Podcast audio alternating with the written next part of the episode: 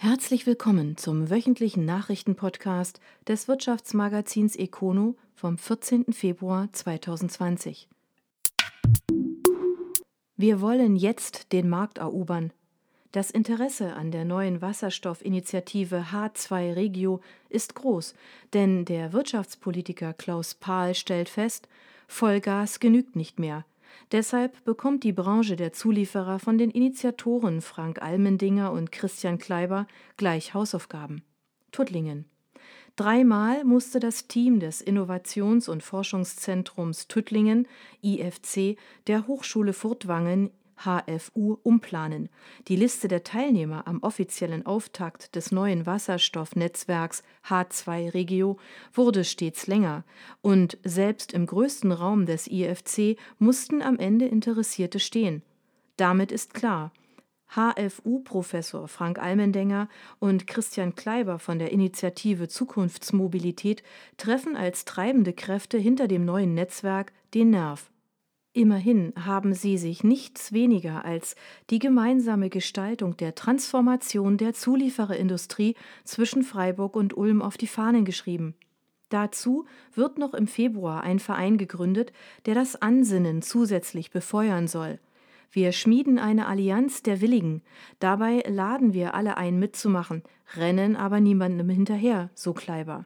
Das klingt zwar arrogant, verweist aber schlicht auf das hohe Tempo, mit dem Kleiber und Almendinger unterwegs sind. Für das Duo ist Wasserstoff der Schlüssel, um die Zuliefererindustrie unabhängiger vom Verbrennungsmotor zu machen oder, um es plakativ darzustellen, benötigt ein Fahrzeug mit Verbrenner 1200 Teile, so sind es bei batterieelektrischen 200, aber bei Fahrzeugen mit Brennstoffzelle immerhin 900 wobei Almendinger betont, keine Antriebsart gegen eine andere ausspielen zu wollen. Vielmehr sollte jede ihre Stärke ausspielen können. Und obendrein ist für ihn der Reiz des Duos Wasserstoff und Brennstoffzelle längst nicht auf die Mobilität beschränkt. Auch das Thema Energie gelte es zu bespielen, egal ob als Speichermedium oder Heizungsenergie. Ergo eine sehr breite Spielwiese. Vor allem will das H2-Netzwerk aber eines erreichen. Wir brauchen nicht noch ein Forschungsprojekt.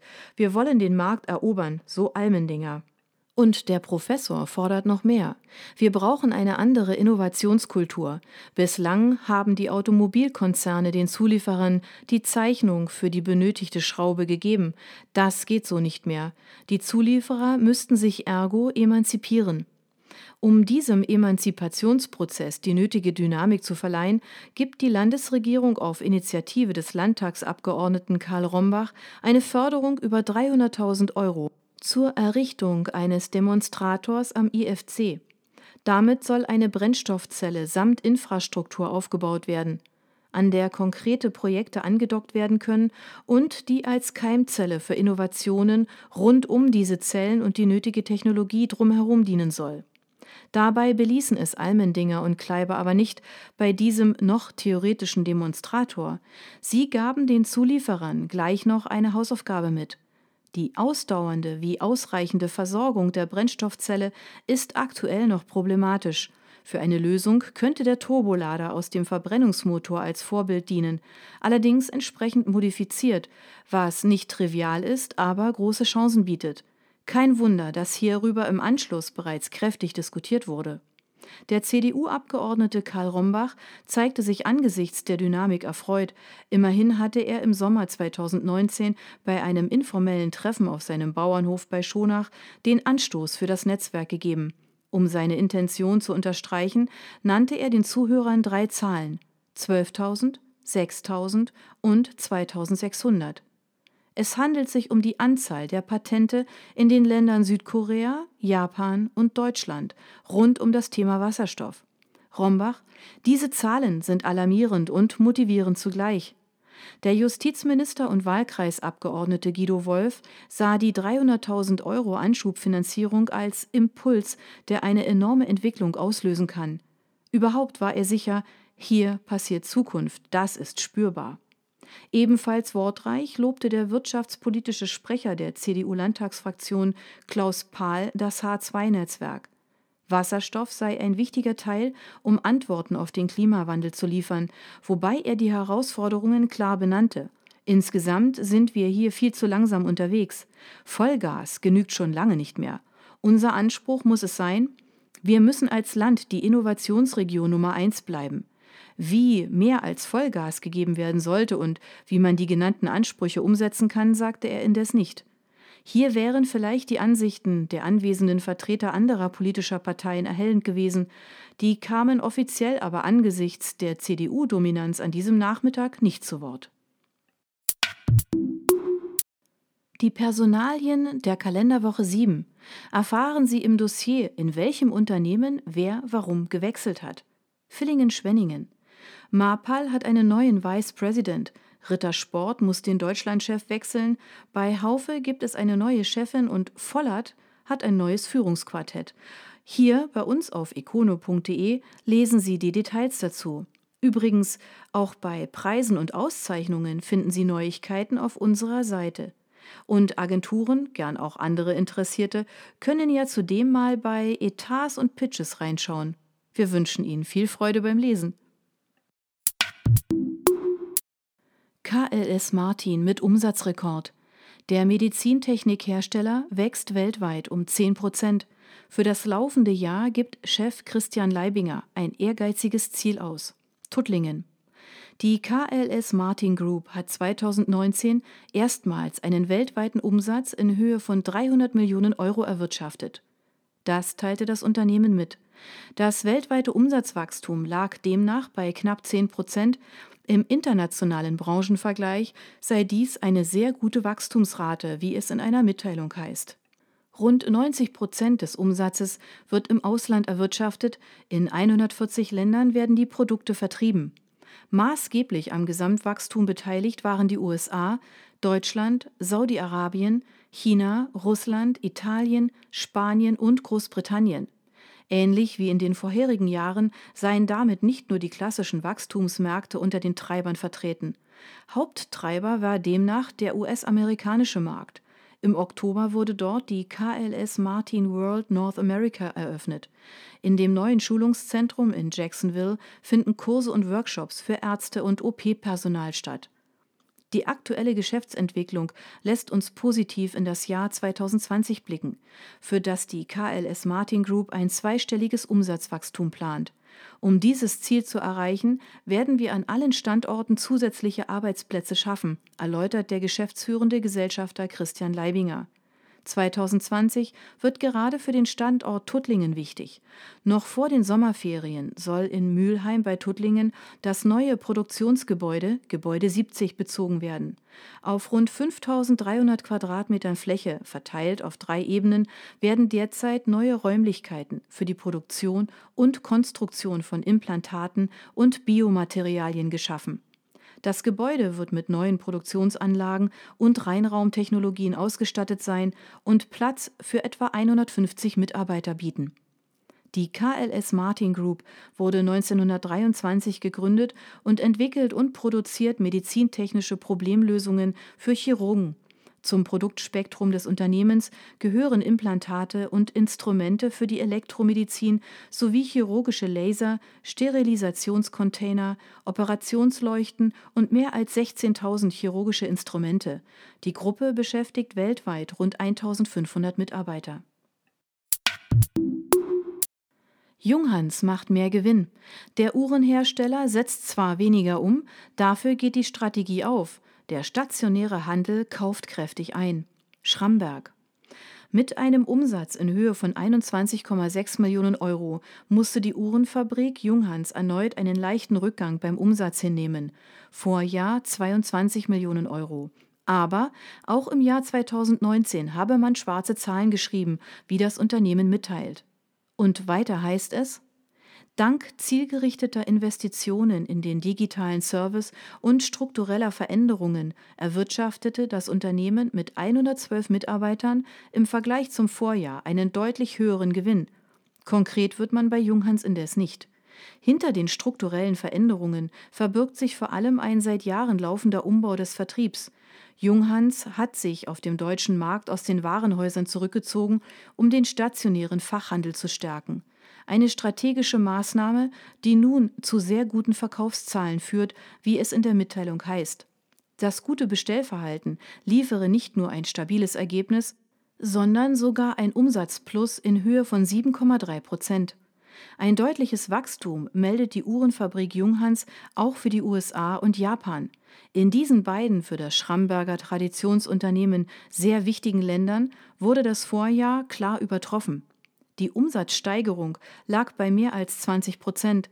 Trotz dieser positiven Entwicklung konnte der Vorjahresumsatz auf internationaler Ebene aufgrund regional schwieriger Bedingungen nicht wiederholt werden. Vor allem in umsatzrelevanten Märkten wie Hongkong, Großbritannien und Frankreich hatte die jeweilige politische Situation vor Ort erheblichen Einfluss auf den Absatz. Konkrete Zahlen wurden indes nicht genannt. KML rüstet Hafenkrane in Hamburg aus. Der Hersteller von Spezialkabinen profitiert von der Aufwertung des Hafens in der Hansestadt. Der Weg der fünf Tonnen schweren Teile zeigt die globale Logistikkette. La.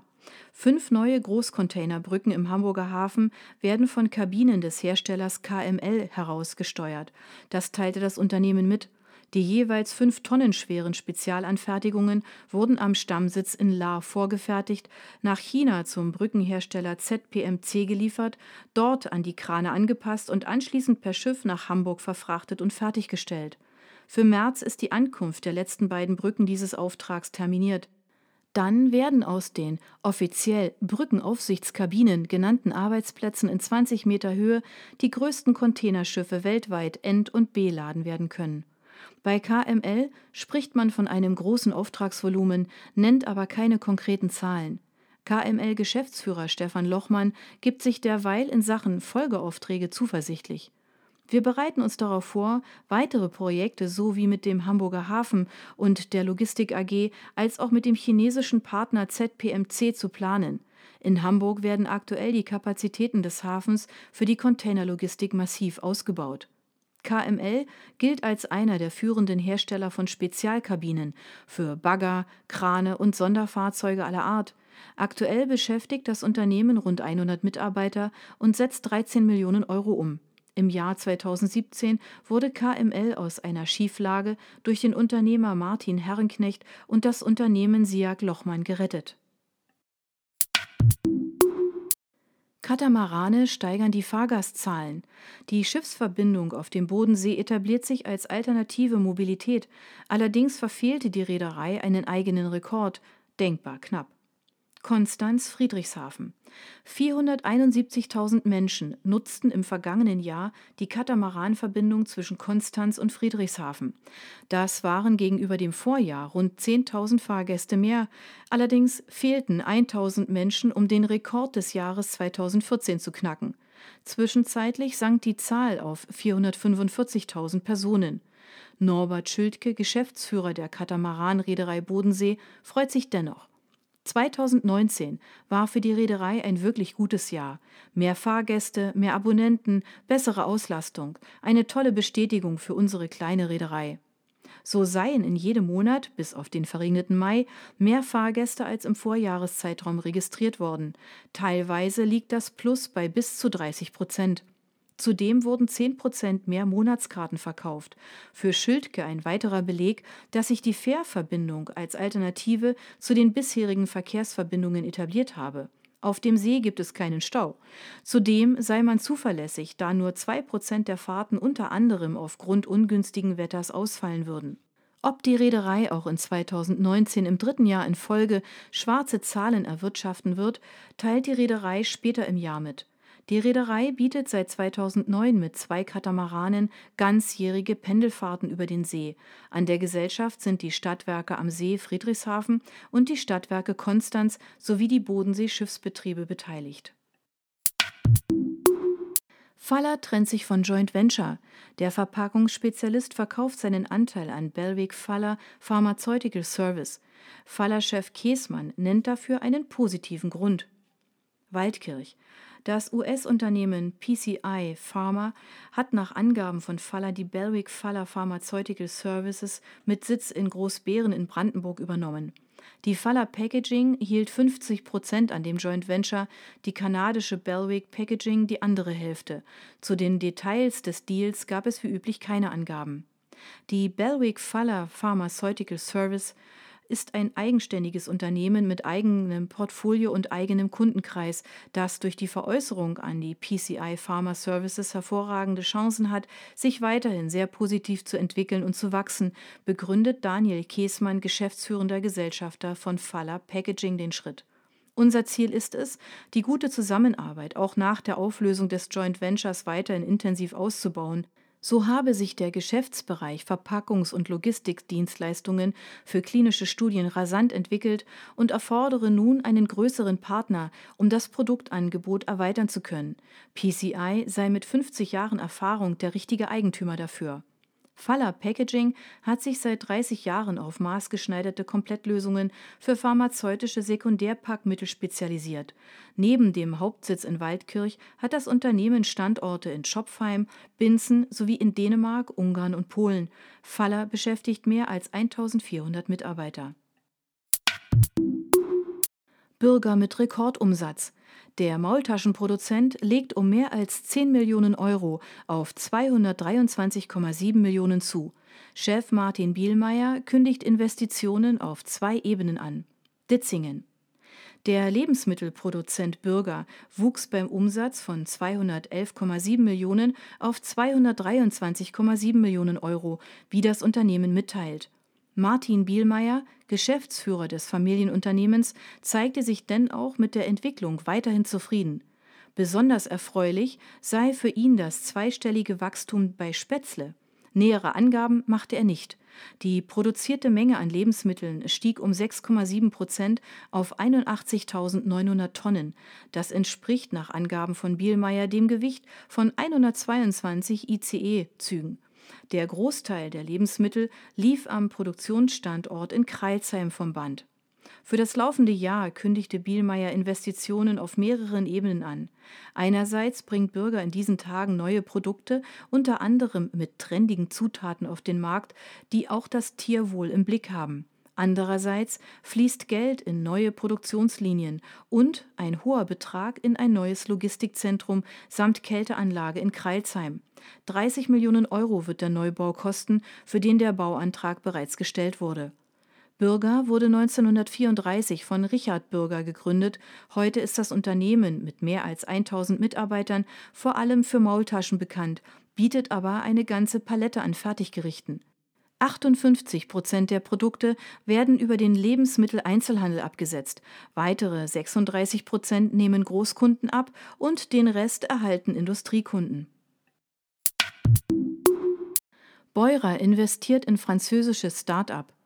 Uhr misst den Blutzuckergehalt, doch bis es sie zu kaufen gibt, vergeht noch viel Zeit. Ulm. Der Elektrogerätehersteller Beurer vertieft sein Spektrum im Bereich Medizintechnik. Das Ulmer Unternehmen beteiligt sich nun an dem französischen Start-up PK Vitality das ein neuartiges Gerät zur Blutzuckermessung entwickelt hat. In Deutschland leben derzeit 7,5 Millionen Menschen mit Diabetes mellitus. Diabetiker sind dazu angehalten, ihren Blutzuckerspiegel immer im Auge zu behalten. Die Überwachung ist bisher mit häufigem Stechen und der Entnahme von Blutstropfen, meist in der Fingerkuppe, verbunden. Hier setzt die Smartwatch von PK Vitality an. Die Smartwatch überwacht auf dezente Art dauerhaft den Blutzuckerspiegel ohne einen Tropfen Blut. Beurer kooperiert mit dem französischen Start-up und investiert 2 Millionen Euro in die Technik des Unternehmens. Anders als bei der Messung mit einem herkömmlichen Blutzuckermessgerät, bei dem ein Blutstropfen meist über die seitliche Fingerspitze entnommen wird, wird bei der Smartwatch nicht aus kapillarem Vollblut oder Plasma gemessen. Ein Biosensor auf der Unterseite der Uhr misst anhand eines Mikrosensors die chemische Zusammensetzung in der interstitiellen Flüssigkeit. Dank eingebauter Mikronadeln ist die Messung schmerzfrei. Mit seinem Invest sichert Beurer sich auch die Vertriebsrechte für Deutschland, Österreich und Italien. Bis das Produkt auf den Markt kommt, würden jedoch noch zwei Jahre vergehen, heißt es. PK Vitality wurde vor sieben Jahren gegründet und zählt heute rund 20 Mitarbeiter. Das Pariser Unternehmen wird angeführt von dem Team aus CEO Luc Pirard und CTO Tom Bishop.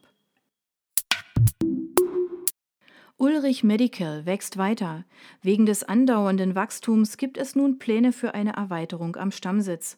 Ulm. Der Medizintechniker Ulrich Medical hat im zurückliegenden Jahr einen Umsatz von rund 100 Millionen Euro eingespielt. Das entspricht einem Wachstum von 11 Prozent. Mit Investitionen in den Ausbau der Produktions- sowie Mitarbeiterkapazitäten am Standort Ulm wappnet sich der Hersteller für Kontrastmittelinjektoren und Wirbelsäulensysteme für die Zukunft. Dazu gehören auch neue Pläne für eine Erweiterung in Ulm. Details nennt die Firma allerdings noch nicht. Ulrich Medical beschäftigt weltweit rund 400 Mitarbeiter, das sind 70 mehr als vor einem Jahr. Wir freuen uns über eines der erfolgreichsten Geschäftsjahre, sagt Christoph Ulrich, geschäftsführender Gesellschafter. Seit Jahren wachsen wir bereits sehr erfolgreich mit unserer amerikanischen Tochtergesellschaft im Geschäftsbereich Wirbelsäulensysteme. Der Markteintritt mit dem Produktbereich Kontrastmittelinjektoren in den US-Markt ist eine konsequente Umsetzung der Strategie zur Geschäftsentwicklung und treibt das zweistellige internationale Wachstum weiter voran, erklärt Klaus Kiesel, ebenfalls Geschäftsführer. Auch wenn Deutschland gefolgt von Europa nach wie vor größter Markt für Ulrich Medical sei, wachse das Unternehmen international überproportional und liefert seine Produkte bereits in mehr als 60 Länder. Die Exportquote liegt inzwischen bei 70 Prozent. Handmann übernimmt Innotec. Was bedeutet das für die 270 Mitarbeiter des Maschinenbauers? Biberach. Die Handmann Unternehmensgruppe mit Hauptsitz in Biberach übernimmt die Innotec Gruppe.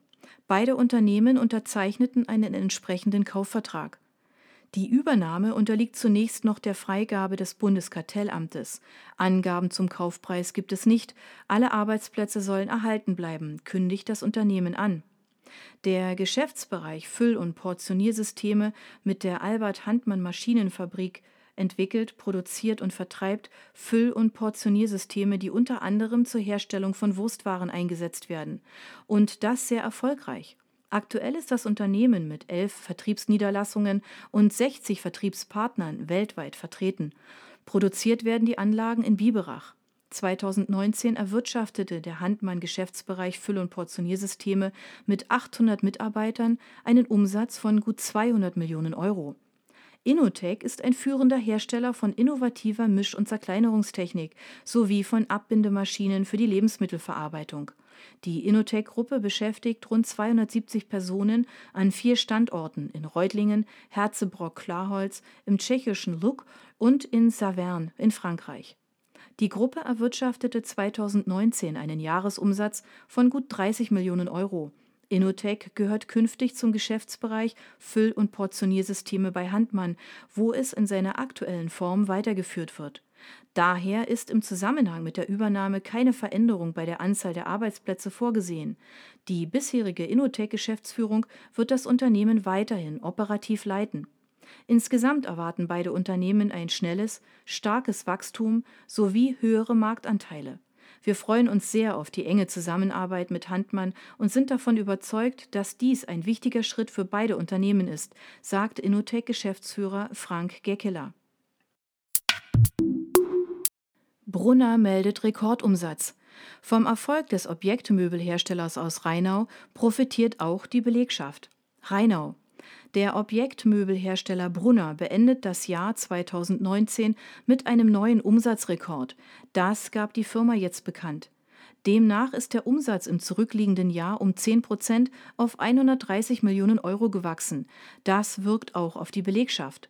So wächst die Zahl der Mitarbeiter ebenfalls um 10 Prozent auf 540. Das zurückliegende Jahr sei ein Teamerfolg, auf den wir alle gemeinsam sehr stolz sein können, sagt Geschäftsführer Marc Brunner. Er führt das Familienunternehmen in zweiter Generation. Gegründet wurde das badische Unternehmen 1977 von Helena und Rolf Brunner. Brunner zählt zu den nach eigenen Angaben führenden Herstellern von Designmöbeln für den Objektbereich, also etwa für Büros, die Gastronomie, Messen, Hotels, Pflegeeinrichtungen oder den öffentlichen Bereich. Die Reif-Gruppe ist nicht betroffen. Der Reutlinger Konzern sieht sich zu einer ungewöhnlichen Stellungnahme genötigt, weil das ehemalige Kerngeschäft mit Reifen in den Strudel um das Aus von Finntire geraten ist. Reutlingen. Eine solche Pressemitteilung erreicht eine Redaktion nicht alle Tage. Die Reifgruppe distanziert sich von den aktuellen Entwicklungen rund um die Finntire Group und stellt klar, dass sie von diesen Entwicklungen nicht betroffen ist. Weiterhin ist von Unklarheiten die Rede, die rund um den Namen Reif entstanden sei. Dazu muss man wissen, Reif hat im Juni 2017 die ehemals umsatzstärkste Sparte mit Reifen und Dienstleistungen an die Finntire Group in Neu-Isenburg verkauft, inklusive der Nutzungsrechte für den Namen Reif für die Reifenbranche und der Marken Tire One und Reifendiscount. Finntire mit Sitz in London machte immer wieder mit Übernahmen von sich reden. Das erklärte Ziel, man wollte der größte Reifenhändler in Europa werden. Diese Ansprüche sind offenkundig gescheitert. Wie Branchendienste detailliert berichten, wurden die Online-Shops zu Baustellen erklärt, der Paketdienstleister DPD hat die Zusammenarbeit wegen nicht beglichener Forderungen eingestellt und die stationären Filialen bleiben nun geschlossen. Zudem würden noch die Gehälter für Januar ausstehen und die Geschäftsführung habe in einem Brief an die Mitarbeiter eine kurzfristig notwendige Restrukturierung eingeräumt. Inzwischen soll die Finntire-Tochter Reifenkrieg Insolvenz angemeldet haben. Wie es generell weitergeht, scheint aktuell komplett offen. Die Reutlinger Reifgruppe ist nach der Trennung von der Reifensparte weiterhin in der Hand der Familie und setzte mit technischen Produkten und Elastomertechnik im Jahr 2018 210 Millionen Euro um. 875 Mitarbeiter werden an 18 Standorten beschäftigt. Das waren die Nachrichten des Wirtschaftsmagazins Econo vom 14. Februar 2020. Ihnen gefällt unser Podcast? Dann abonnieren Sie ihn doch ganz einfach. Sie werden dann automatisch auf die neueste Folge hingewiesen, sobald sie online verfügbar ist. Sie finden uns auf Spotify, iTunes, Deezer, Anchor FM und vielen anderen Plattformen unter Econo, der Nachrichtenpodcast. Sie möchten mehr zu Personalien, Events oder verschiedenen innovativen Themenschwerpunkten erfahren? Dann schauen Sie doch bei uns auf econo.de vorbei. Wir freuen uns auf Sie.